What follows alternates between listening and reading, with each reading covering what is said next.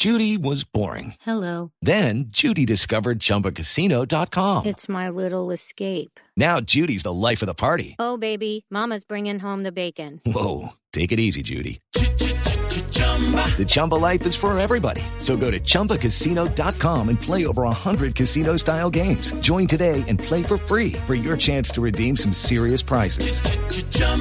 ChumbaCasino.com. No purchase necessary. Void where prohibited by law. 18 plus terms and conditions apply. See website for details. Esta mañana la Fiscalía llamó a declarar en unos casos, a interrogatorio en otros casos, a 10 personas en total en temas relacionados en el episodio de Laura Sarabia, en la desaparición, en el misterioso robo en su residencia. Llama a declarar a Laura Sarabia, llama a declarar al esposo de Laura Sarabia, llama a declarar al escolta de Laura Sarabia, llama a declarar a la agente de seguridad de presidencia de la República y todos involucrados en diferentes episodios que tienen que ver con el original, con el tema del polígrafo, con la pérdida o el robo de la plata. Uno de los citados en la declaración de esta mañana es el abogado penalista Miguel Ángel del Río, que era el abogado del coronel Oscar Dávila, que se suicidó o que se murió, se pegó un tiro el viernes en la tarde. Doctor del Río, buenos días. Néstor, un saludo cordial para usted, para su mesa de trabajo y para sus oyentes. Muchas gracias. Doctor del Río, ¿usted va a ir a la fiscalía? No, yo no voy a ir a la fiscalía, Néstor, por una razón además muy, muy lógica. Señor. Yo eh, no, la fiscalía no puede llamarme a mí a declarar eh, porque yo soy abogado defensor de una de las partes involucradas en este caso, en específico el patrullero de la Policía Nacional de la Dijín y eh, para el caso que nos ocupa estaba haciendo acercamientos con el coronel. La información que yo entregue a la Fiscalía General de la Nación será a través de denuncia, denuncia en contra del funcionario de la SIJIN, que es de la, de la Fiscalía, perdón, que fue y que participó en la inspección del pasado 6 de junio, donde, según palabras del coronel eh, dichas a mí el pasado 8 de junio, lo amedrentó y lo amenazó. Esa será mi única intervención con la Fiscalía General de la Nación. Sí. A ver, doctor del Río, ¿usted no era todavía el abogado del coronel Dávila? Eh, estábamos haciendo acercamientos, yo lo conocí apenas el día 8 de junio en horas de la tarde. El sábado siguiente, el día posterior a su muerte, estábamos pensando eh, concretar los aspectos Sí. de nuestro acercamiento y de nuestra eh, defensa. ¿Él, él, el coronel Dávila, lo buscó a usted o usted buscó al coronel Dávila?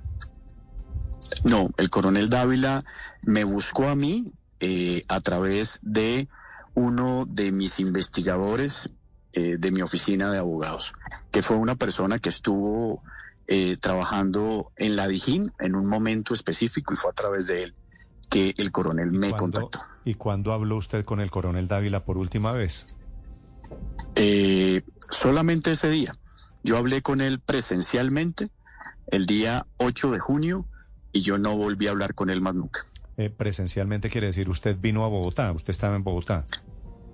Yo vivo en Bogotá, Néstor. Sí. Por eso, se vieron en Bogotá.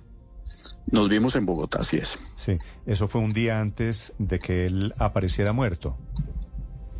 El día anterior de que apareciera muerto, exactamente. ¿Y por qué usted tan rápidamente, si no era el abogado, si apenas lo había conocido un día antes, usted por qué unos minutos después del el disparo ya tenía la hipótesis de que era un suicidio, doctor Miguel Ángel? Porque, Néstor, a nosotros nos informa, yo el día viernes eh, estoy reunido con mi equipo de trabajo y con el patrullero al cual yo estoy defendiendo.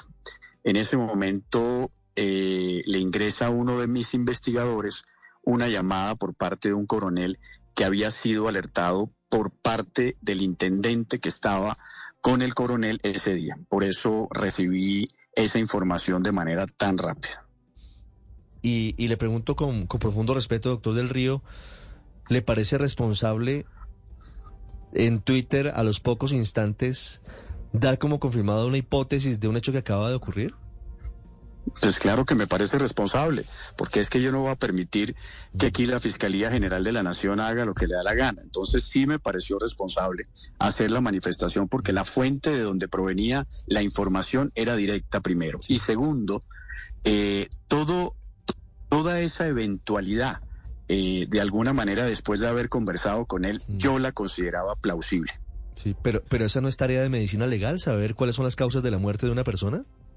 Sí, eso es tarea de medicina legal, pero yo puedo perfectamente también hacerlo. Yo no tengo ningún impedimento para hacerlo. Yo no soy funcionario público, yo no soy servidor, yo no tengo eh, que establecer unas garantías específicas. Yo soy abogado defensor y consideré que aquí había una persecución en contra de un señor y la manifesté en el momento que me la advirtieron porque la fuente de la cual venía la información era directa. Antes de que usted nos hable de esa persecución que, según dice, había denunciado el coronel Dávila, quisiera preguntarle cuál es la relación entre el patrullero que usted defiende y el coronel Dávila. Ninguna. Ninguna. No se conocían. Absolutamente ninguna. No se conoce. Ninguna. Pero ¿No? ese patrullero de la policía trabaja en dónde? Trabaja en Quibdó.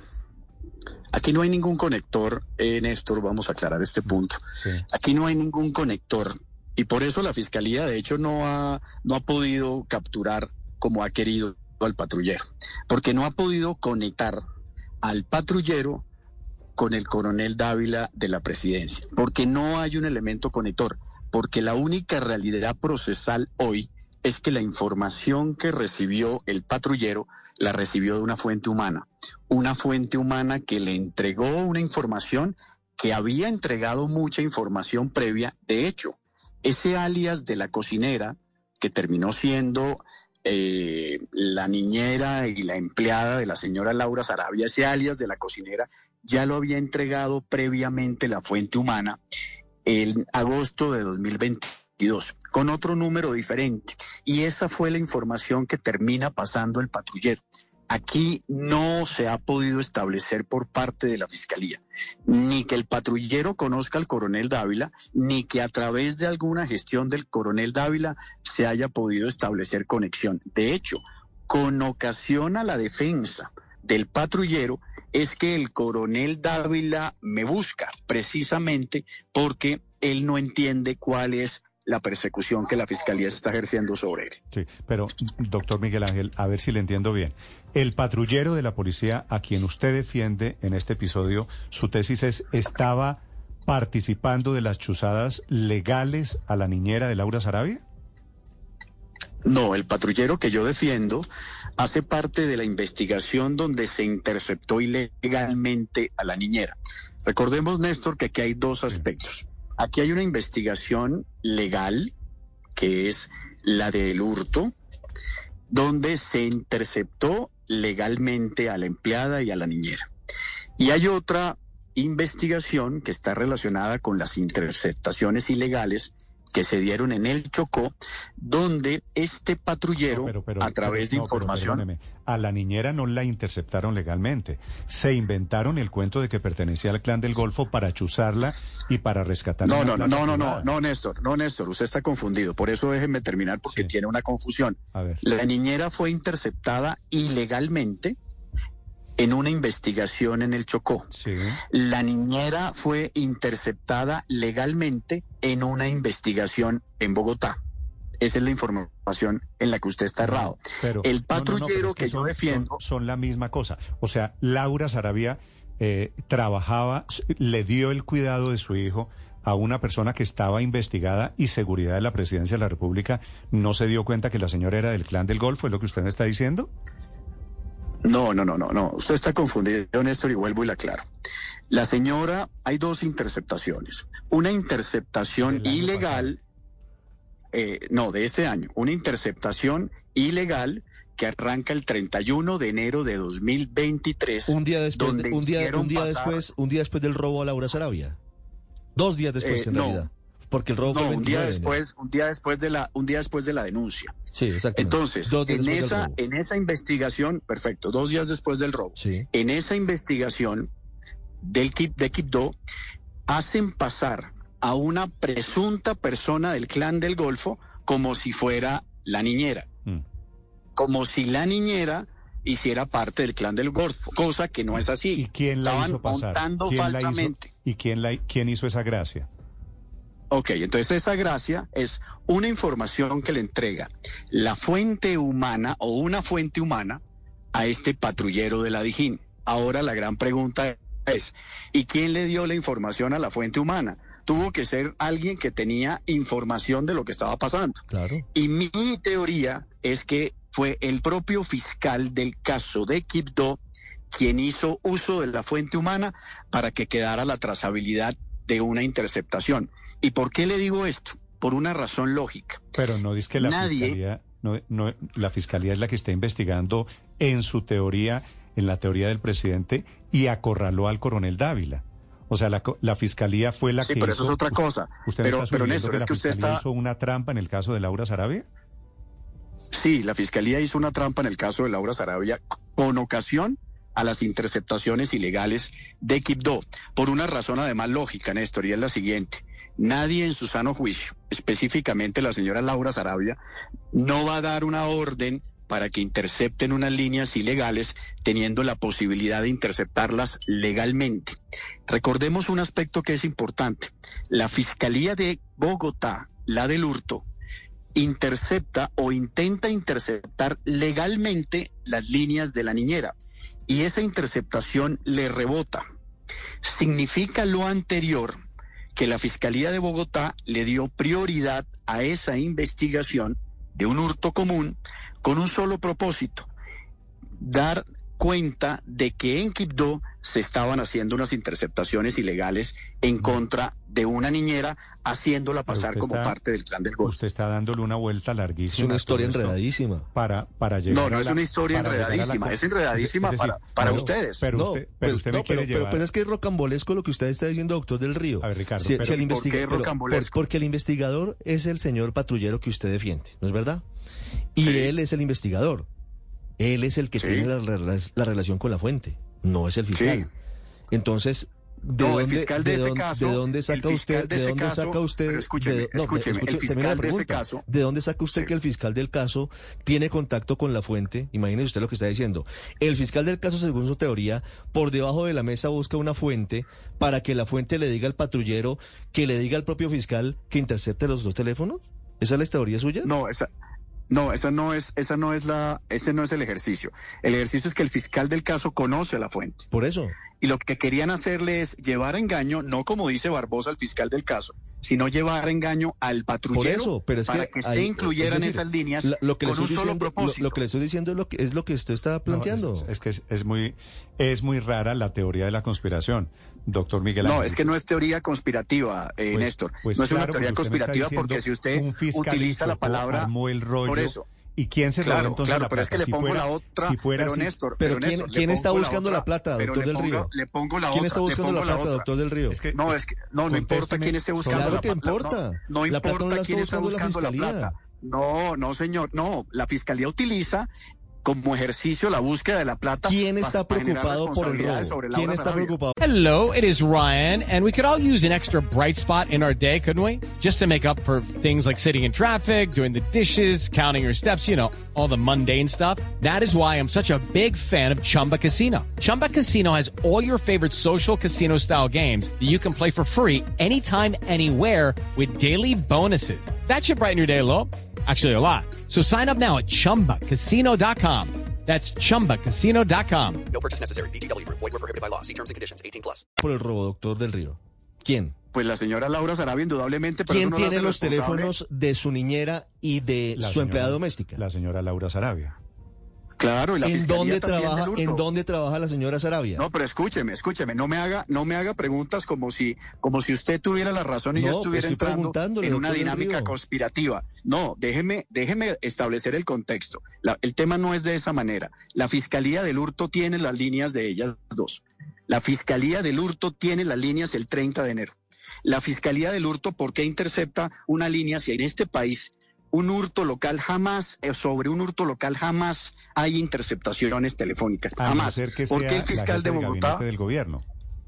Sí, pero ¿cómo así? Eso no tiene nada que ver. Por eso entonces le estaban dando prioridad. ¿Y por qué razón el fiscal Barbosa se comunica con una funcionaria del gobierno en esa misma semana para averiguar sobre esa investigación? La Fiscalía de Bogotá tiene las dos líneas, tanto de la niñera como de la empleada.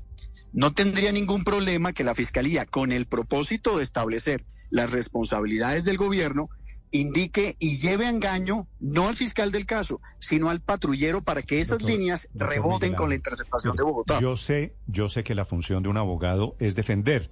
Y para defender, pues uno se inventa, o, se inventa. No, pues es que yo no me estoy inventando Bueno, nada. No, no, bueno, Néstor, yo no le, le- voy a aceptar le retiro- que, Plantea, le retiro- si no- estrategias. le- le Plantea retiro- estrategias. Le retiro la palabra inventar. Usted no se está inventando, pero usted crea una teoría y usted echa un cuento. Y dependerá del fiscal y del juez aceptar o no el cuento. Claro, es que- pero es que es más, es más, es más, es más invento, es más invento el siguiente, Néstor. A ver. Que la señora Laura Sarabia y el coronel Dávila vayan a meter unas líneas al otro lado del país cuando las pueden interceptar legalmente a través de una noticia criminal abierta. Eso sí, eso sí es, eso sí es ilógico. ¿Quién en su sano juicio, a través de un proceso penal legal, que puede interceptar las líneas legalmente o se va al otro lado del país a interceptarlas ilegalmente? Eso, eso no lo defiende nadie. Y segundo, ¿por qué el fiscal del caso de Quibdó, le hago esta aclaración. ¿por qué el fiscal del caso de Quibdó, cuando el patrullero solicita la cancelación, porque no guardan relación, lo que dice el analista con el informe del patrullero, el 3 de febrero, ¿por qué el fiscal del caso sigue escuchando las conversaciones durante seis días más? La cancelación la hace finalmente la fiscalía el 9 de febrero.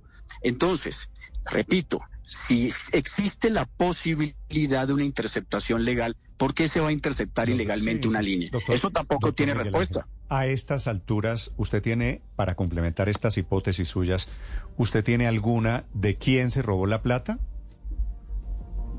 No, pues es que en este momento yo no tengo esa esa particularidad de establecerlo, porque pues eso hace parte de otra línea no, no, pues es investigativa que- en la que- cual yo no estoy interviniendo. No, no, pero es que esa es la parte clave, porque si la plata se la robó Marelvis Mesa, o si entraron unos zampones, o si fue el clan del Golfo, o qué sé yo, cualquiera que sea, es que ahí arranca todo este rollo.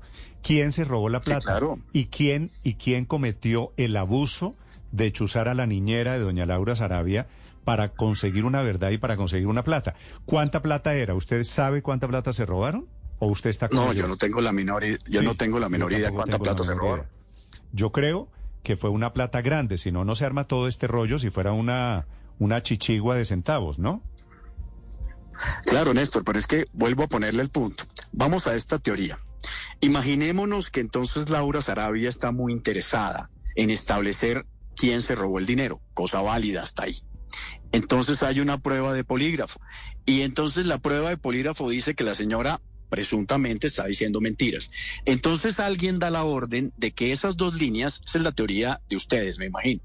Una persona entonces toma esas dos líneas, eh, por poner un ejemplo, el coronel Dávila coge dos líneas y entonces llama a no sabemos a quién, eh, algún, alguna persona de la Policía Nacional, métame esas dos líneas en alguna investigación a lo largo y ancho del país. Y entonces van y buscan en una cadena de mando, porque la fiscalía no ha podido establecer la conexión entre el patrullero y el coronel. Entonces empieza esa cadena de mando a meter unas líneas y terminaron en Chocó larga. Tienen una investigación abierta en Bogotá, donde la, donde la fiscal sabe que es la jefe de gabinete y tiene la posibilidad de interceptarla legalmente. ¿Para qué dar la vuelta al otro lado del país? Sí, no, pero ¿y, y quién dijo que doña Laura Sarabia podía interceptar legalmente? No, es que ella no intercepta legalmente, intercepta legalmente la fiscalía, porque eso fue lo que realmente Pero pasó. con engaños, La doctor del. Río. Con engaños. ¿Con qué, perdón? Con engaños. No, ningún engaño, no, Inventándose que la señora hacía parte del clan del Golfo. No, usted está equivocada. Usted no ha escuchado, usted no ha escuchado la conversación desde el principio. La Fiscalía de Bogotá intercepta legalmente, legalmente, por orden de esa funcionaria en Bogotá, la línea de la niñera y la interceptación Sí, le la rebota le dijeron con que la investigación del de clan del No, no, no, y es que era la niñera. No, no, aquí hay- no, aquí hay- no, aquí Néstor, hay- aquí hay- Néstor, no, aquí- Néstor, aquí hay- Néstor, nos aquí hay dos toca- investigaciones. Nos toca hacer un Una es- ejercicio, no, nos toca hacer un ejercicio de pedagogía. No, una investigación es por el robo, una, una investigación es por el robo a Laura Sarabia y la otra es por eh, el clan del Golfo, donde supuestamente estaban buscando Así a es. alias Siopas. En la investigación contra el clan del Golfo, el patrullero, la teoría del doctor del Río es que, influenciado por una fuente manipulada por el Directa, fiscal, pide, pide interceptar telefónicamente a la niñera y a la empleada No, es que doméstica. hasta ahí- hasta ahí Hasta ahí está. vamos. En la investigación por el robo en Esa Bogotá. es ilegal. Sí, esa, esa es irregular porque ellas no tienen nada que ver con el clan del Golfo.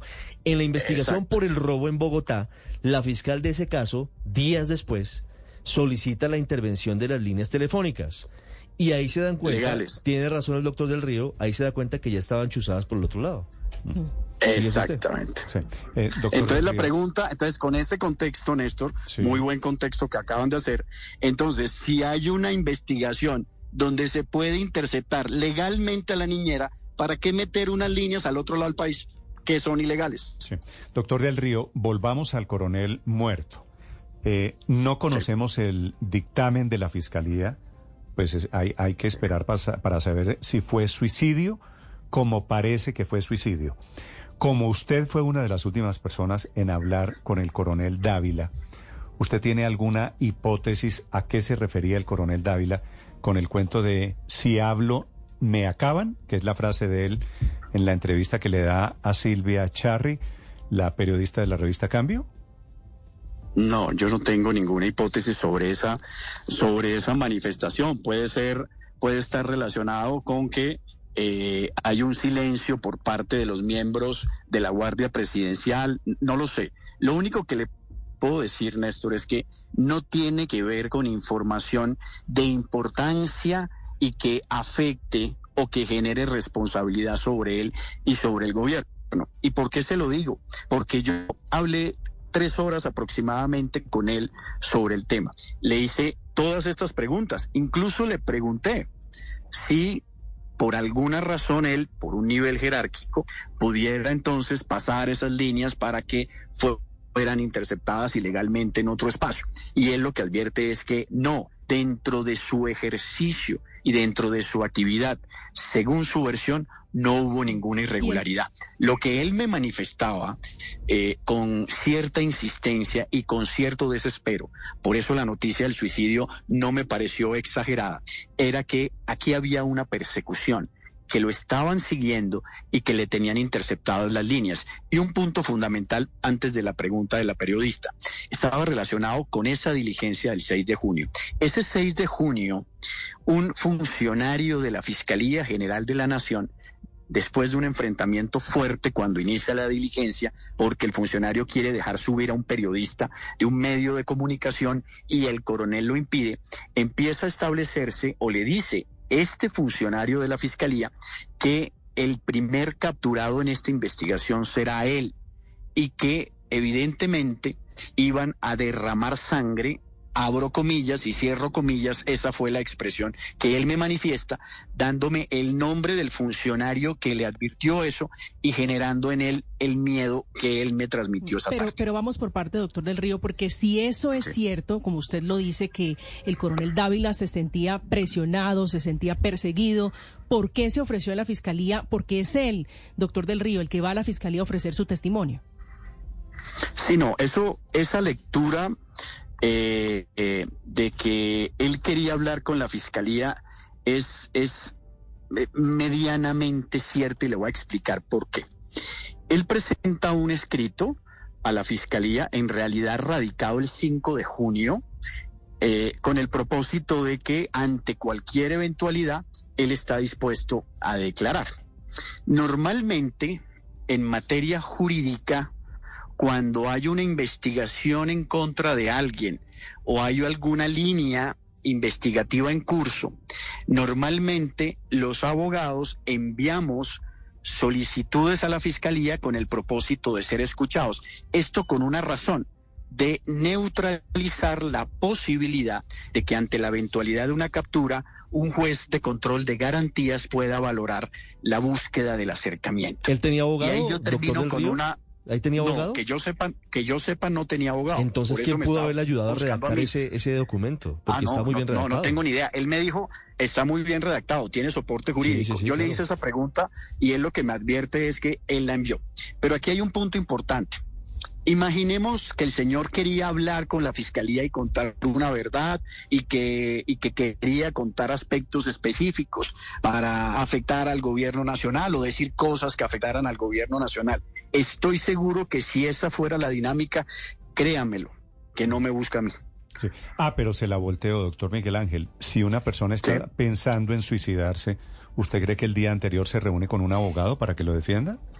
Estoy absolutamente de acuerdo con esa pregunta y sobre todo a buscar la posibilidad de hacer un contrato y empezar un ejercicio penal. Pero dentro de esas dos preguntas, la- mi posición y la suya que me voltea, existía en realidad una angustia real en él sobre dos aspectos. Primero, la posibilidad de una captura que yo no veía viable con lo que él me contaba o la posibilidad de un allanamiento. Y lo que él me manifestó es que eso no lo soportarían sus hijos.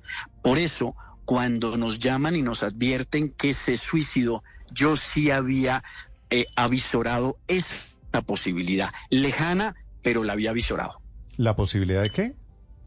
de que se suicidara. Sí. Eh, eh, el coronel Dávila tenía niños de qué edades? Dos niños pequeños, no sé exactamente de qué edad, Sí, Néstor, un pero niño- eran muy niño pequeños. debe tener 11 años y la niña debe Un niño y una años. niña. Sí. Sí, y él me y él me hablaba mucho de eso porque él me decía su gran miedo era que apareciera su nombre en medios y yo le decía, pero yo no he visto su nombre, coronel, en ninguna investigación y tampoco con lo que me dice considero que exista algún tipo de gravedad desde el punto de vista jurídico. Entonces, eh, evidentemente su miedo era ese. Por eso, cuando ocurre la llamada de, de la periodista Silvia Charri, él se comunica con uno de mis investigadores y le advierte que la acaba de llamar una periodista, en ese momento yo no sabía que era la periodista Silvia Charri, que la acababa de llamar una periodista y la periodista estaba siendo insistente y lo estaba presionando y que su nombre iba a salir al día siguiente en un informe. Para mí, para mí, ese fue el detonante de su situación personal. Sí. Okay, round two. Name something that's not boring. A laundry? Ooh, a book club. Computer solitaire, huh? Ah, sorry, we were looking for Chumba Casino. That's right. ChumbaCasino.com has over 100 casino style games. Join today and play for free for your chance to redeem some serious prizes. ChumbaCasino.com. No purchase necessary. Where prohibited by law. 18 plus terms and conditions apply. See website for details.